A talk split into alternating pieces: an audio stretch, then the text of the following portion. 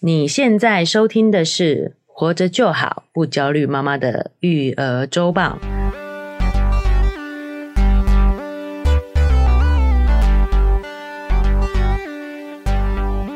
我是营养师肉圆妈。大家好，我是奶舅，又到了我们育儿周报的时间了。是的，啊，今天我们依然啊会跟大家分享我们最近看到跟育儿、跟家庭、跟夫妻关系相关的一些最新的研究以及我们的感想。没错，我这个严肃的开头好像在播播播新闻播报播。新闻播报的感觉，对对对对。那我们今天准备的这个主题啊、是一开始想跟大家分享的，也跟我们前段时间，哦我觉得大概两集前啊，嗯 讨论的主题有关，就是跟家庭的家务分工。是，哦我们节目一直也都有在关注家庭分工的这个议题，对，夫妻相处的议题也是我们节目很在意的一个讨论的方向。没错，育儿先先育己嘛，育儿先育己，啊对对哦，家夫妻关系是家庭最重要的一个核心。对，亲子关系前是夫妻关系嘛，对对没不错对？所以我们一开始也分享几则呢，跟夫妻关系之间相关的研究。对，为什么瑞妈特别插话？因为真的奶就这样播报起来，好像电视那种国际世界观的那种 报道那种感哦觉。哦，突然严肃了起来啊！哦没有没有对没有，我们还是轻松的聊，因为我们也并不毕竟不是什么学术背景的啦是的哦只是看到这一些研究，就是啊，很想分享哎，跟我们的生活很接近嘛，没错啊，哎，不是跟你们的生活很接 近啊，对，啊，但所以我们就一起来聊聊天，讨论讨论。没哦错，，首先第一个呢，跟我们前段时间的生活有非常密切的相关性。哦，就是呢，关于新冠疫情是，导致的居家办公。哦，是，我们那个时候过了，台湾也有一段时间是非常严格的风控嘛，对对不对？嗯，是多少？是二二二一年的四月份吗？哎、我已经忘记了耶。总之就是每次爆发出来都是四五月那个时候的感觉，就是二零二零年是我们控制的很好嘛，哎、哎所以我哎觉得二一年有一次，二二年也有一次，呃，有一段时间非常严格嘛，对就是进入到了四级警戒是吗？然后那应该是二一年哦。二一年嘛，对不对？对然后所有人都要居家办公，是，好，那我们那时候有讨论到这个新冠疫情的时候，我们都想说，其实等到这段事情过去了，一定也很多学者会对这一段时间我们的生活状态去进行很多的研究。是，好，哎、果然现在就出来了哦。嗯，有学者就开始针对那一段时间居家办公呢，夫妻之间的相处也好啊，对啊哦，工嗯哼家务分工也好啊，去是做了大规模的研究。嗯，哦，那研究的结论是告诉我们呢，如果两夫妻双方都是居家办公的话呢，是，感觉对丈夫比较有利。哈，为什么？好，我们先讲研究结论哦。，好，就是呢，今天就算是夫妻两同样都在家里工作，对，男方做的家务并不会变多。这个是统计的结果啦 统计结果然后统计结果我觉得我也可以理解，但是哎其实真的是有个别差异的。嗯那一段时间，肉圆爸在家里工作的时候，我觉得挺好的耶。他就是会找时间，就是洗衣服、晾衣服这种的。嗯因为洗衣服你就是放着，哎、然后晾的时候可以边晾边看，或边晾边开会。其实哎我算是有受益到，对对，嗯那我们就要讲一下这个研究的细节了哦。对它是针对双薪家庭，哦，我哎能理解了，哎、理解了啊、对也就是对，夫妻双方在家里居家办公是两边都要工作的。我刚刚形容的这你是个哎这个生活模式，对比较是双薪家庭的妈妈如果在家里办公会边做的事情，对对不对？对，嗯，好，就是因为你是全职家庭主妇嘛，对不对？对好，所以基本上我们也会默认家事应该是你负责比较多。而且加上我们家的小孩还小啦，所以我还小主要是在做小孩照顾工作嘛。哎、所以那种双薪家庭，可能小孩都已经比较是上学了，嗯哼，对不对？所以这些家事会觉得是在女生身上。嗯如果两个人都在家里办公的时候，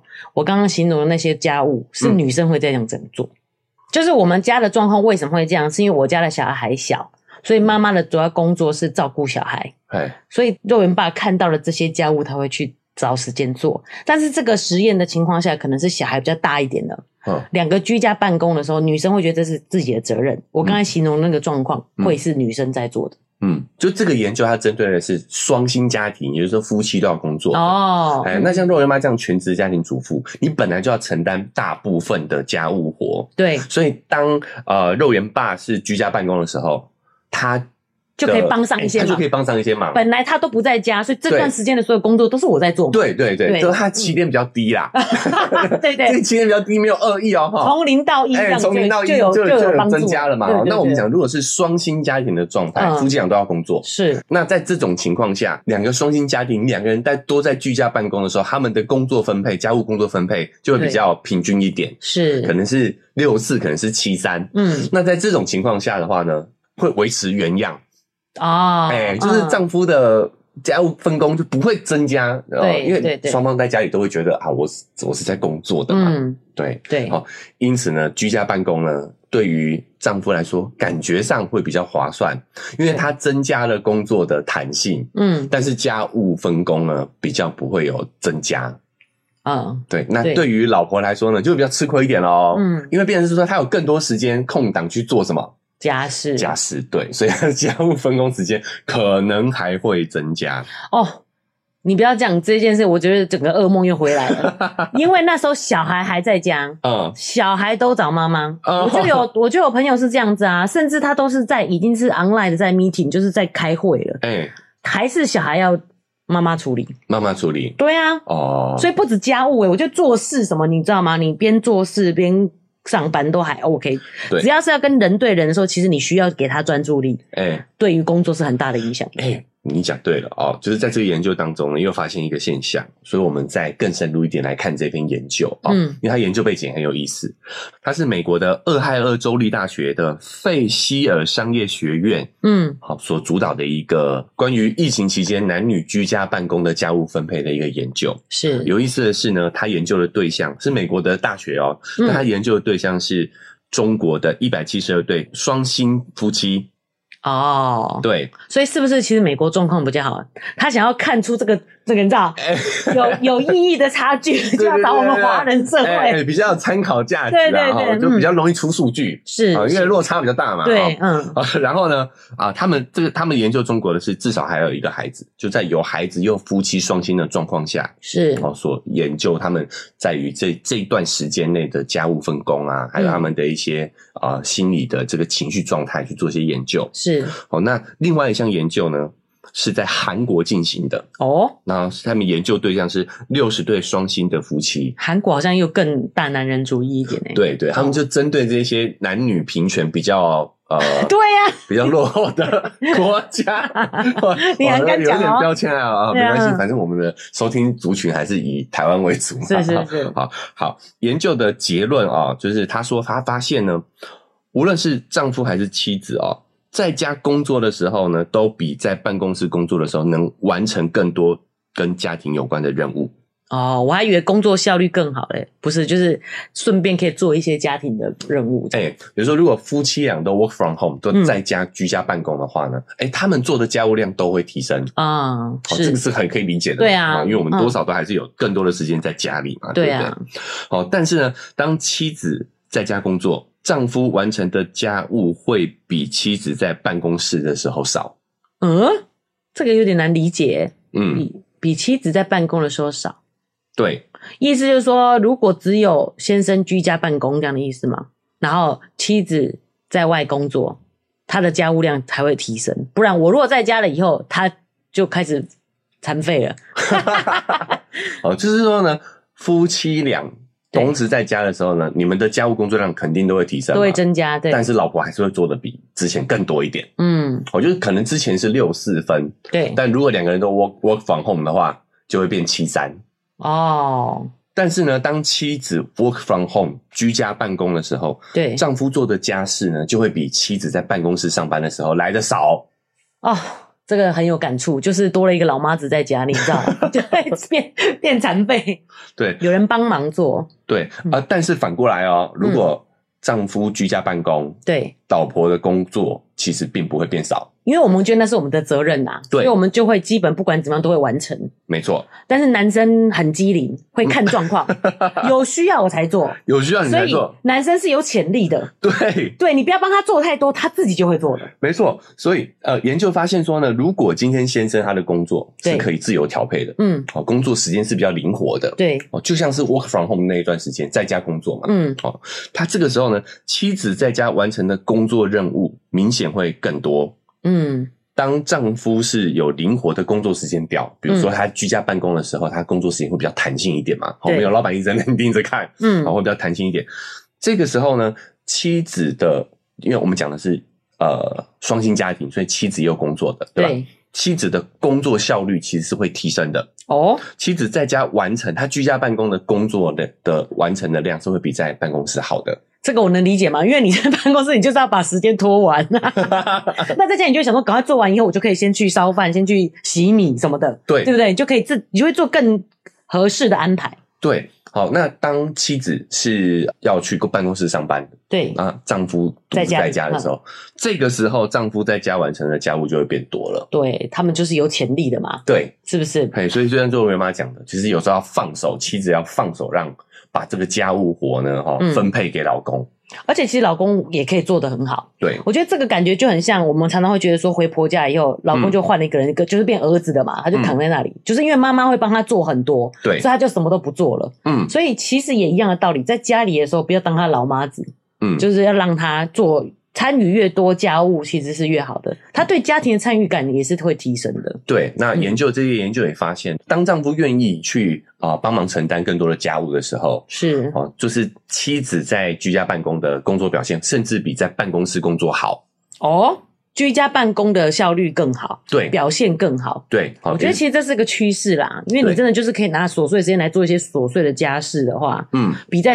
公司你也只能躲厕所 对，来的有效率，对不对？所以你会发现家务分工这个这个困局哦，嗯，女性的自我发展跟成长确实是会被家务拖垮的。对只，要有人愿意帮忙承担，他们在工作上表现会更好，是，家务分配上也会更有效率。对，但是呢，其实这个最大问题就是在女性自己也都在潜意识里头认为这是她的工作。嗯，研究也有发现呢，就是当女女性去上班的时候，她不在家里的时候，其实是会对家庭产生内疚感的。对。但男性哎、会比较少一点。有啊，我们就有做过这，就是说过这个研究嘛，嗯，就是我们做的家务是更多的，你会工作完回来反而做一堆家务，对来就是减低这个内疚感。对，嗯所以有时候我们其实是要在心理上先把这个刻板印象去破除掉。是，这样我们男女双方呢，哈，夫妻双方都可以去协调出一个更适合自己的发展道路。对，像是我觉得就是真的是一种协调，譬如说肉圆爸就很不喜欢洗碗，嗯，但其他家务他就很愿意做，对，就是也没有硬逼他说不行，我煮完饭你就一定得洗碗。嗯，很多是这样想嘛，就是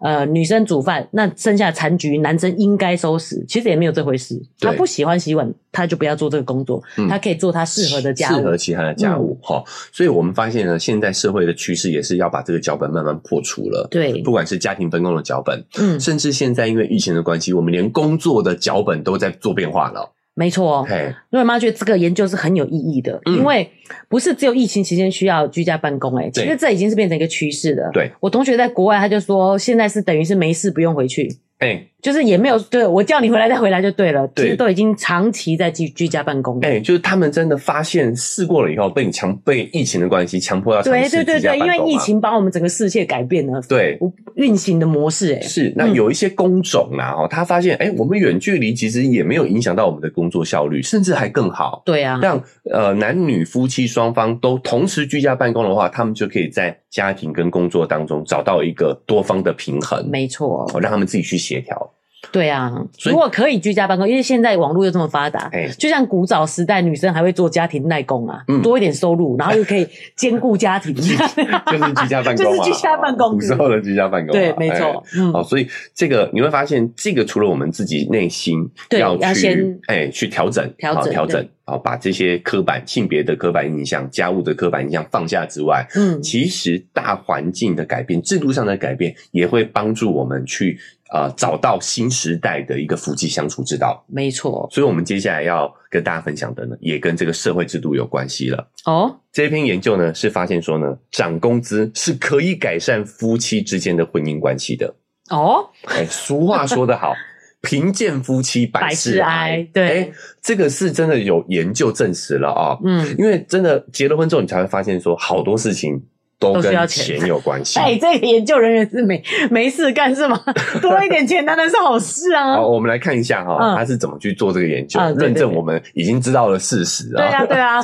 哦，是这样的，它是一个二零二二年三月份发表在《婚姻与家庭》杂志上的一个研究，嗯他发现呢，哈，挣钱更多哦，确实能有效的减少离婚率。他这个研究没有没有得到帮助，他应该 研告诉我们 怎么样挣怎么更多样钱。挣更多钱 啊、他说呢，研究人员分析了二零零四年到二零一五年间，他收集了大约六万户低收入家庭的一些婚姻状况。嗯那他们发现呢，当一个地区的最低工资哦，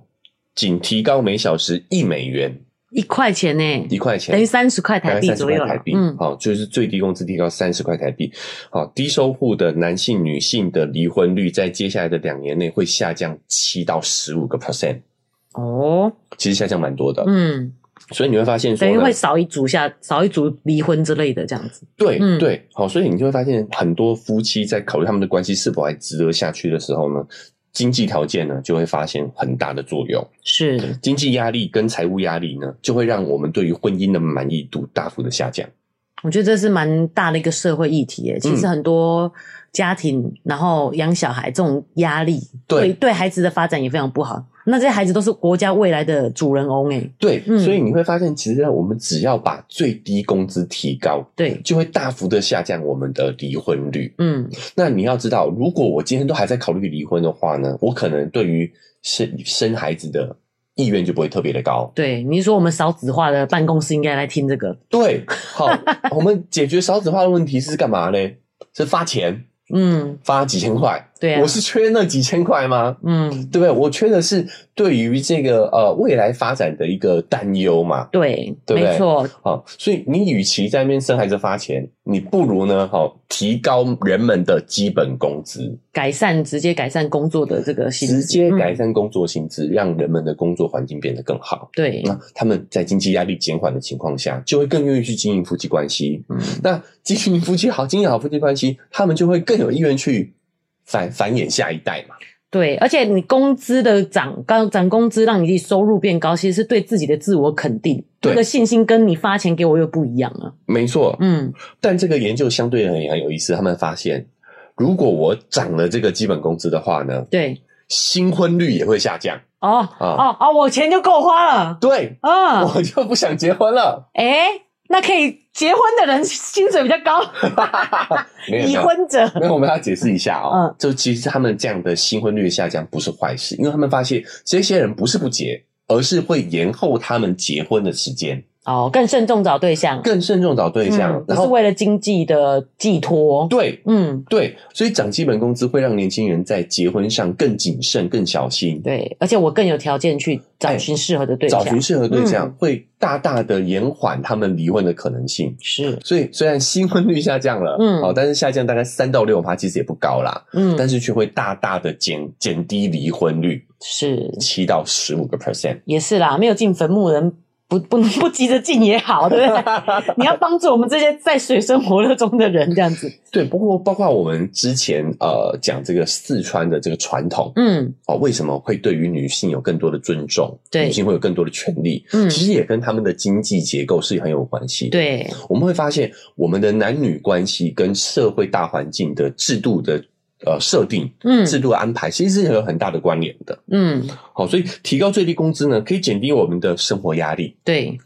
然后我们在择偶上也会更谨慎、更小心，是我们更愿意去经营良好的两性关系。对，我们有了稳定的家庭，我们也更会有意愿去繁衍我们的下一代。对。对我们变成不是说去找经济支柱，所以自己就变成附属品了。你对自己有自己养活自己的能力以后，哎你找的就是一个适合的对象。对，嗯而不是发钱，嗯，发钱这个我还要选你出来发吗？我就会发，以后就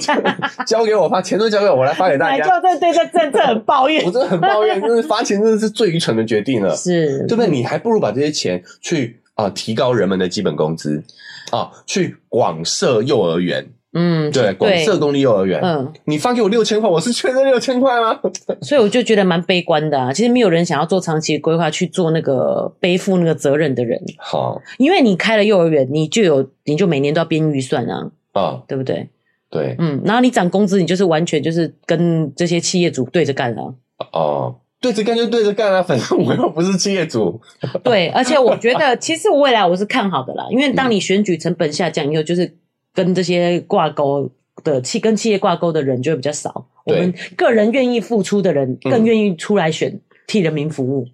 对，呃，我我们也能理解，嗯哦，就是因为以前选举是真的需要很大的成本经费很大嘛，对啊对啊，嗯宣传成本非常的大。但是我发现也有现在越来越多的政治家哦嗯哦投身所谓的自媒体对，啊，我们就不讲了，不讲哪一位了啊，你说也有做 podcast 那一位吗？呃，不止不止，还有有台有北市民， 现在变台北市民了。我觉得传奇就是一样，也有做 podcast 那个啊，呃他他是不是真的就是他其实也是说他做好做一届就做一届，而且他就这样选上了，啊卸任嘛，瓜瓜吉吉对啊，啊，对，邱议员，哎，他是不是叫邱议员？邱议员？哦，对了，邱威杰 嘛， 没有，因为我有他听他的节目，所以他都会自己讲自己的这个，就啊会，他现在是台北市民的对这样子对啊，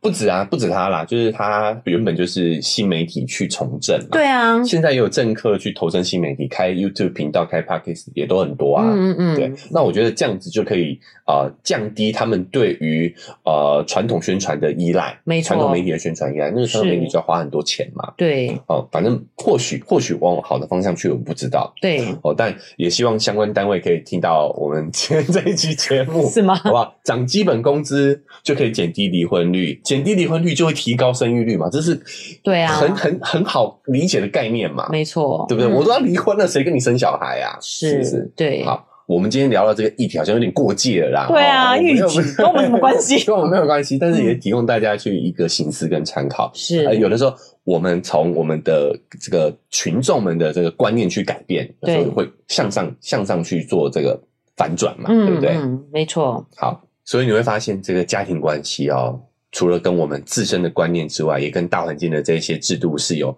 紧密相连的。是。但就像我们讲的，我们大环境的事情是不是我们能决定的啊？对我们需要一点时间让大家的集体集体意识去发生改变啊。嗯，但是呢，你有没有发现我们自我的观念是可以去立即做出调整的？对，好，有时候我觉得对于老公来说的话，就是我们主动去承担一些家务，嗯，会帮助你的另一半。在呃工工作作上成就上啊嗯工作成就上有更大的一个收获对，啊，他也会自我满意，嗯那，他满意呢，你们的婚姻生活才会圆满嘛，对哎，不对？真，的，很多人都说有开心的太太、开心的妈妈才有开心的才家有开心庭。的家庭。可是我觉得这个不是就是很狭义的说，给他多一点钱，给他多一点礼物，哎，或者是让他放松。其对实对于工作的成就，他的自我价值的肯定，也对是他自己满意自己的一个好很重要的原因。尤其是双薪的家庭啊，嗯嗯对吧、嗯你就也要有意识到的去帮助见帮助另一半，可以在工作上找到他的成就，成对让他更有发挥的机会。，是，，好，那老婆来说的话呢，妻子也要真的放下自己对家务的这个承担呐、哦这感觉比较简单哎。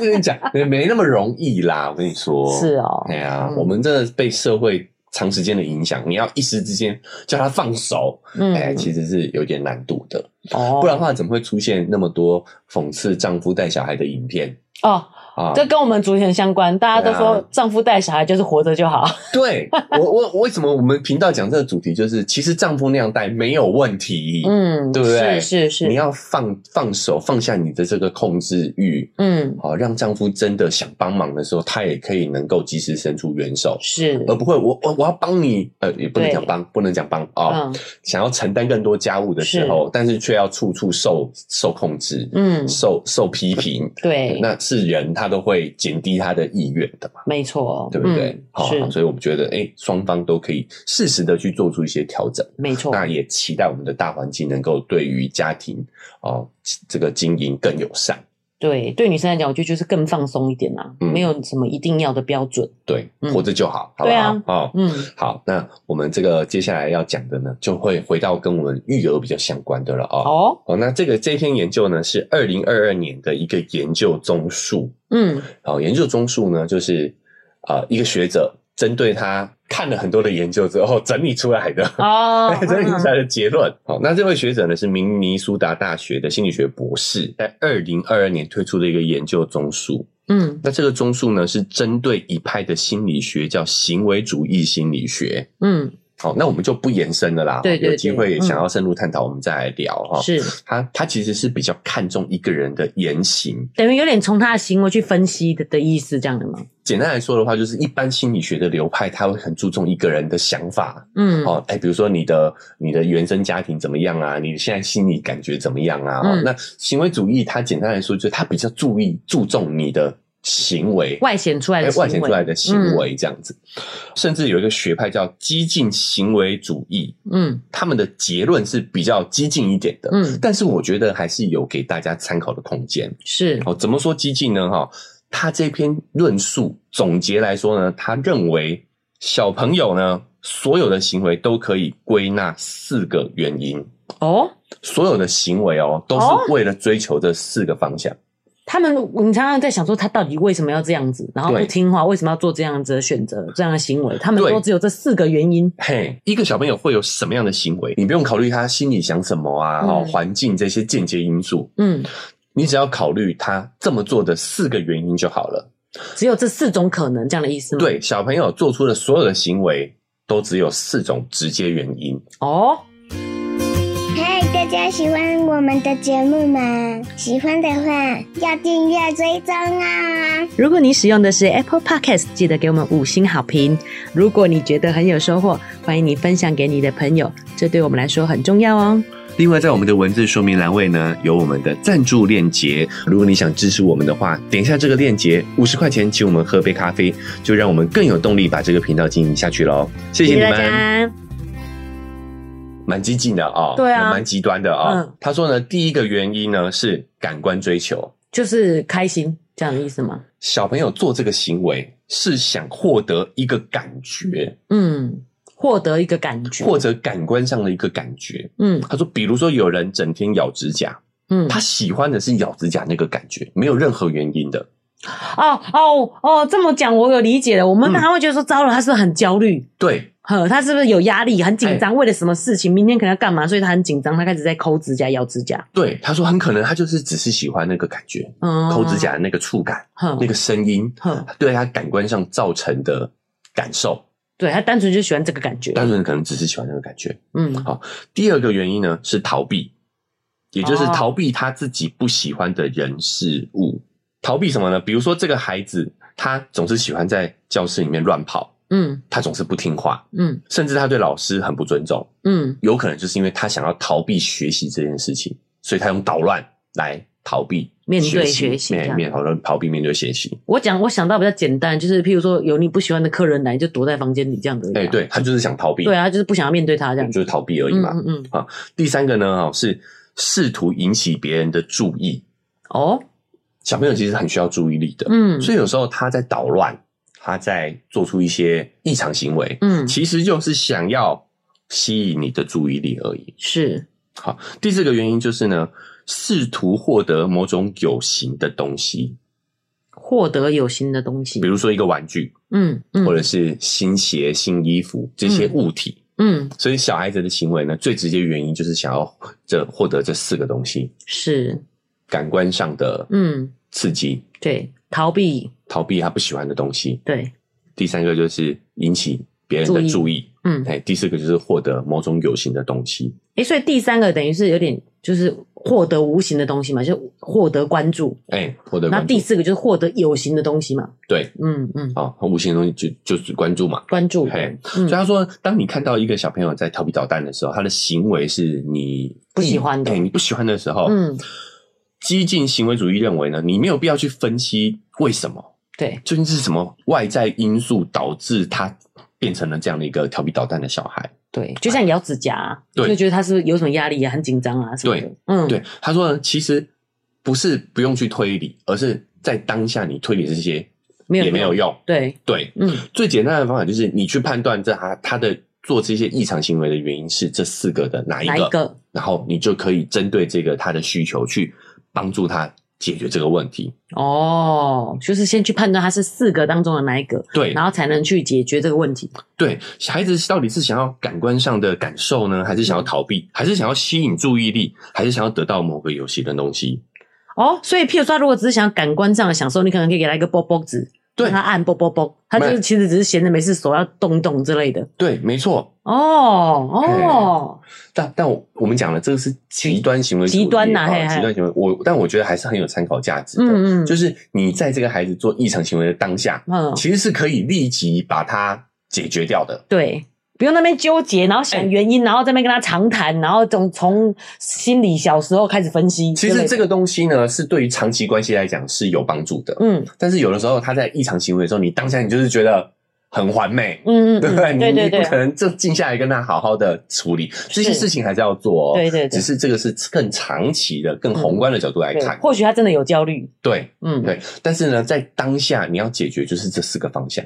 而且我觉得这个解决方法还蛮正面的，比如嗯说我刚才觉得举那个在摇指甲，他可能只是喜欢那个感官上的刺激嘛。对，哎，你可能想要听声音的话，那我们用包包纸好不好？哎，这是一个正面的一个表达方式，而不是就是一直在否定他或者骂他，对对，就对是帮他就比如找说解决方案他剥指甲，对哎对对你可不可以找一个可哎，以？你指甲太长了吗？我帮你剪掉之类的，不是这样不，是这样子，不是这样子好好，因为他想获得那个感觉，抠抠。抠的感觉。对，嗯哦，你可能可以找一个可以抠的东西给他抠啊哦，啊，比如说这个贴纸，你帮我把它抠下来。哎哎，对对对对对哦哦哈，哦比如说，哎，找一些嗯，比如说撕纸箱，把它撕开来啊，哦对不对？那哎个胶带要撕的地方，那个地方也是挺有趣的。湿 纸湿纸，对对对对对对，好，嗯让那些废纸让它去对去处理整理处这样去整理嗯，对，好，那这个这篇研究写了一个呃比较偏激的例子哦，，对，他说呢，当一个小孩很爱哭的时候，嗯，他们会推测说，哎，这个小孩子是不是喜欢哭泣的感觉？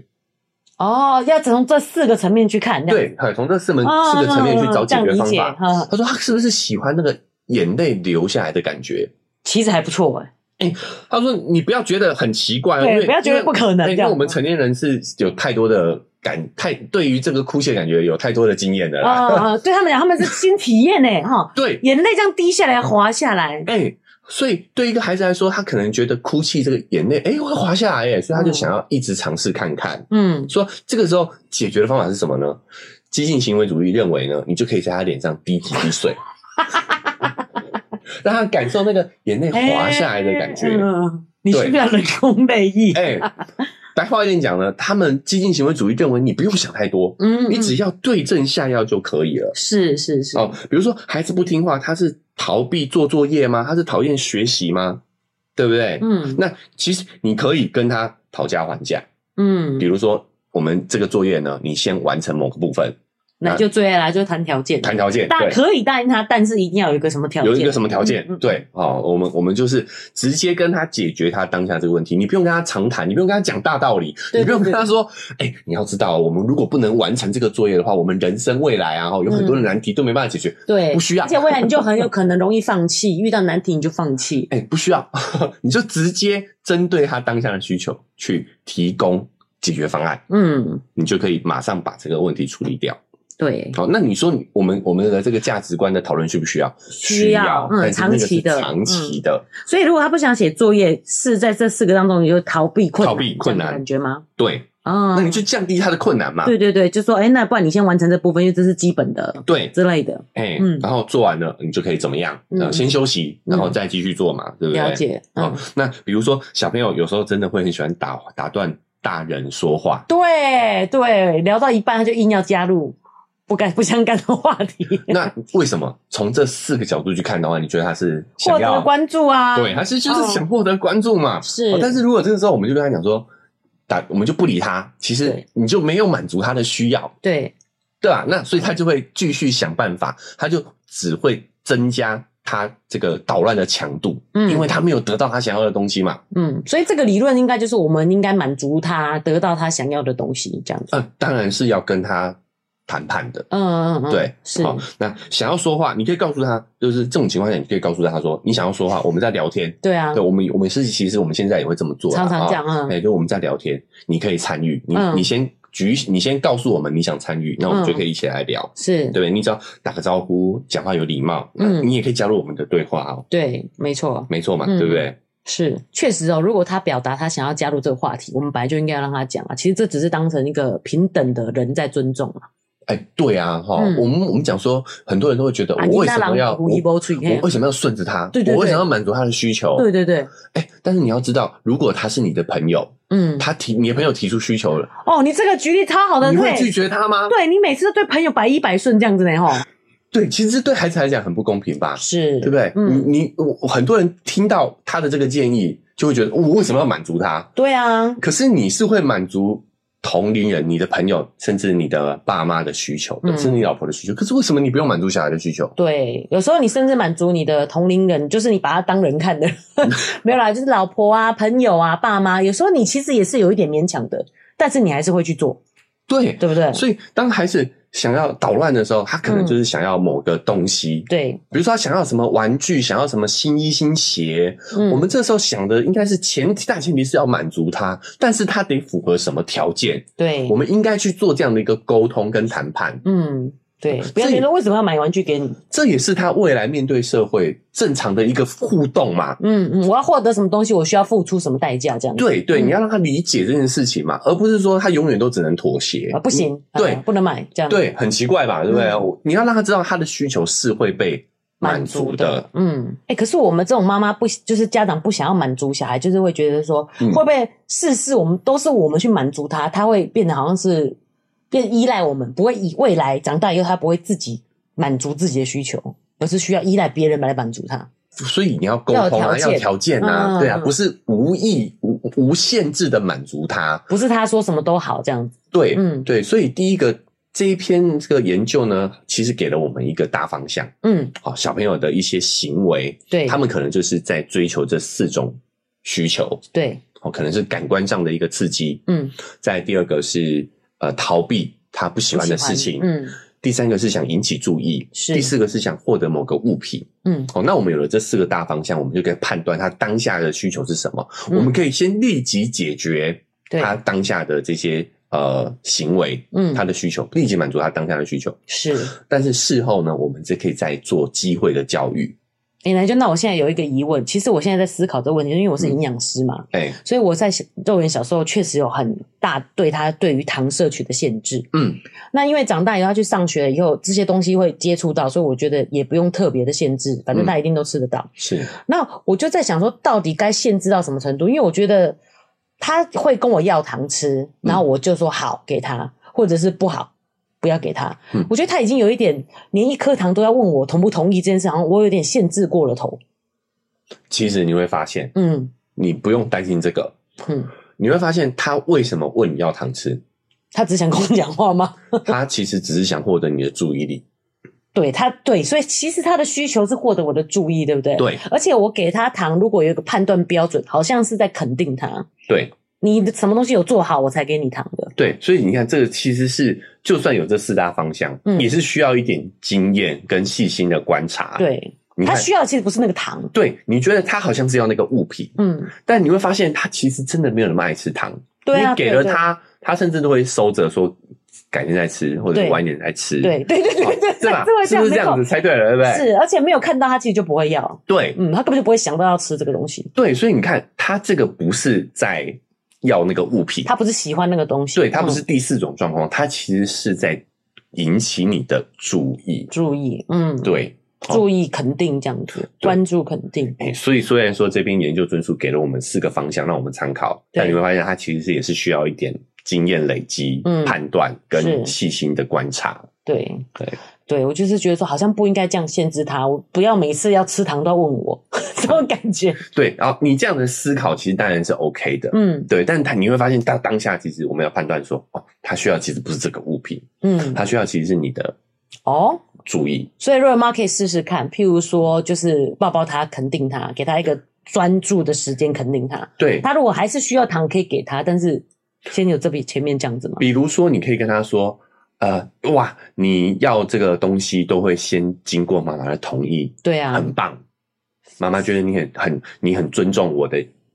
意见，对对不对？嗯哦，我觉得像这样的一个肯定，可能是他更需要的东西。哦，嗯，对耶，他好像是想要展现他的乖乖对巧，。对，他是想展现他的乖巧，所以你看到这个，你肯定他，嗯就是其实反而你就不用考虑糖的事情。嗯嗯嗯，哎、他给他需要的东西，他如果他真的要吃，还是给他吃这样子。对哦，这边就要插播一下啦。是哦，就是呢，也有研究发现呢，我们对于食物品的这个食物的喜好，嗯，其实很大概率呢是从我们小时候的饮食状况去培养起来的。对，哦，所以肉圆妈，哎，可能做对了某件事，就是小时候没有让她摄取太多的糖，因为我们其实自己也不吃，我们也自己所也以不吃环境里其实是没有的。，对对嗯对，所以很多时候就是研究慢慢发现说，我们喜欢某种口味，可能跟我们家乡就是吃那个口味。对啊，产从生的小那个精神记忆是有关系嗯的，对，从小的习惯。对虽然弟弟比较偏食，可是他好处就是他对甜的也都没有没有对喜，欢，没有喜欢，嗯对不对？哦，嗯因为原因也是因为我们其实也不常吃甜食，对，所以他们不会模仿你嘛，嗯，哦他们对甜食就，但是我们都会被这些广告影响，就觉得小孩爱就是爱吃甜，对，对不对？然后所以就嗯买了一堆甜食在家里，但其实你会发现你，你不拿出来给他看到，他根本没想到要吃啊。对，然后又觉得那我们该怎么限制它？其实对生活习惯都是传承下来的，都是传承养成的嗯，啊、啊！我题外话又讲到另外一个研究去了哈。是是是，哎，总之我觉得这个四个大方向是大家可以有一个参考依据的。对，蛮好的，就是给我们一个哎，可以立即处理现在的状况，而且是比较正面的处理方式。，对，嗯，好、哎，所以再重复一次哦，就是对他，哎，当他有一些行为异常行为的时候，他可能是有这方面四方面的直接需求。对啊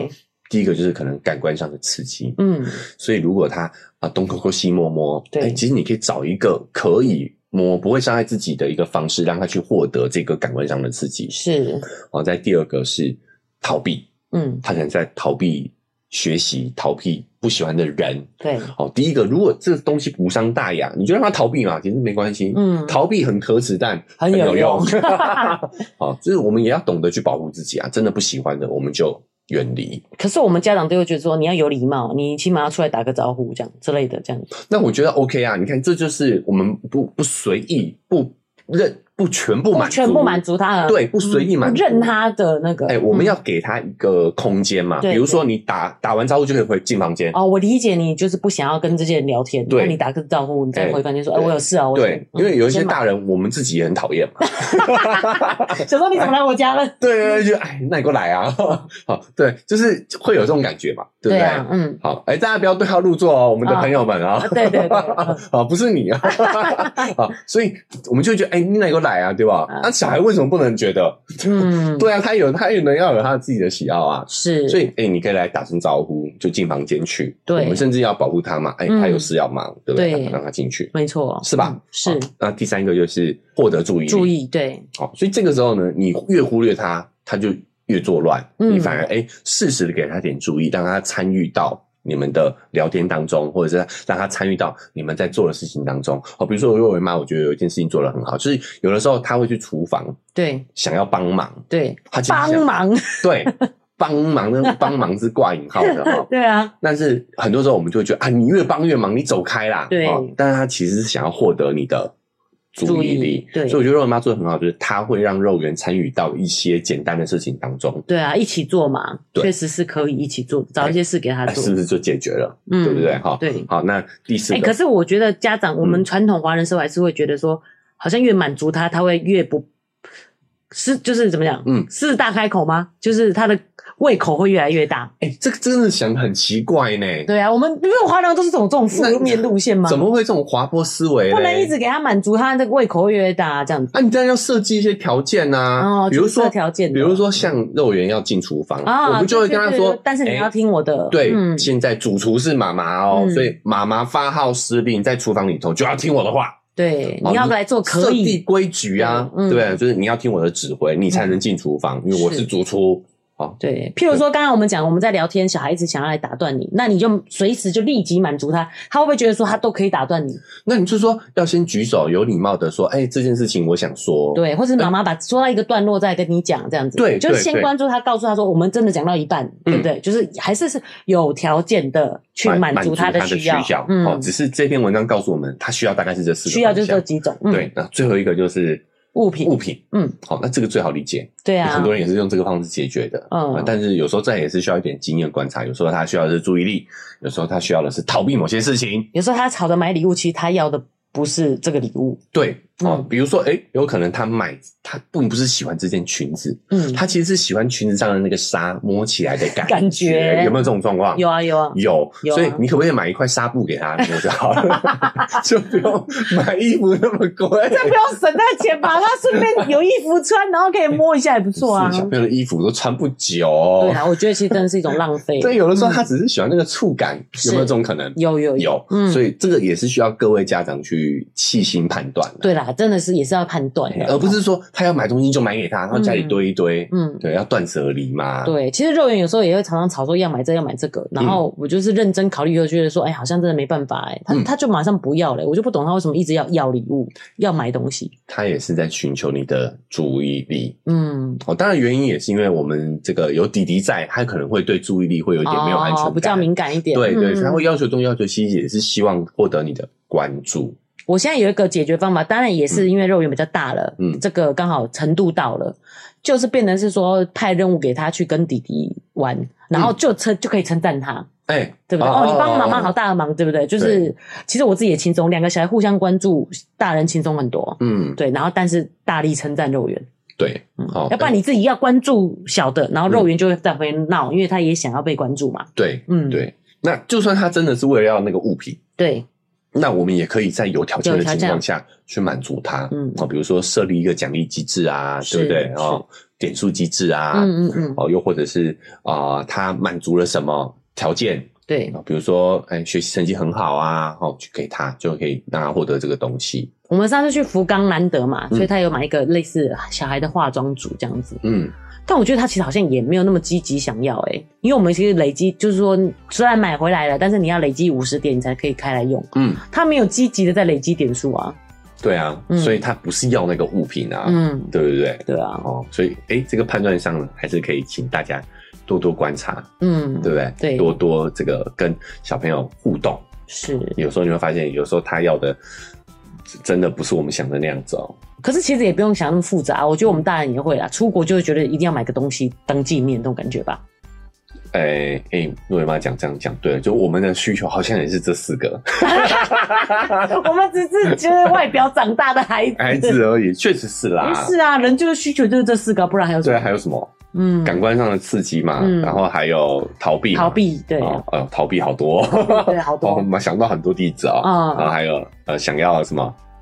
注意力，注意对有啊，有啊，嗯有，绝对也有啊，然后再最后一个是什么？礼物啊，礼物有啊，物品物品嗯，嘿，好像也是，是所以这不只是育儿指南哈、哦，还是我们的呃认识自己的，也可以，可能也可以从这四个方向去，哎、是哎、有时候你自己都不能理解自己为什么有这样的行为。嗯，找到需求求哈、是，哎嗯，，所以我们看到这篇文章的时候呢，觉得非常值得跟大家分享一下，对，挺有意思的啦哦。是，哦，当然也不能忽略一些长期累积的事情，嗯比，如说亲子之间的沟通、感情的培养啊、哦对，互相的深度的理解，这个也是需要的对，哦。只是在事情方向的当下，哎，可以参考一下这四个，没错，这四个这个直接原因。是，觉得很受用哎、对，嗯，好，那因为时间的关系，我们今天也讨论了蛮多的哦。。对，哦，那也希望大家呢，哦，也有一些收获。是，哦，所以最后我们又回到我们的这个例行公事啊、哦，嗯不管你是用哪一个平台收听的呢，记得追踪加订阅。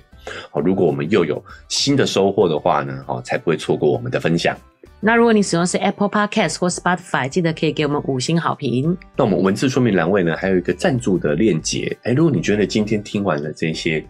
啊、研究，听完这些文章，嗯很有帮助的话呢，哦也欢迎大家可以点一下那个链接，五十块、一百块，请我跟若圆妈喝杯咖啡，我们就会更有动力呢，好哦把这些这个心得来跟大家做个分享。是，那另外我们的社群平台开通哦，脸书是肉圆成长记录，IG 是肉圆妈的育儿日记。嗯，哦，如果你想要跟我们有更及时的互动，欢迎加入社群平台对，而且你发现你小孩呢，哦哪些行为啊。对，也可以讨论一下到哎可底以是讨哪论一个需下哦求，，哎，对不是对哪？个需求哦，不对，我这题很难哦，你们来帮我解解看，这样 子对吧？哦，好，哎、比如说你小孩是不是哭，就是想要那个眼泪流留下下来来那的感一个觉？，嗯，哎这样一讲，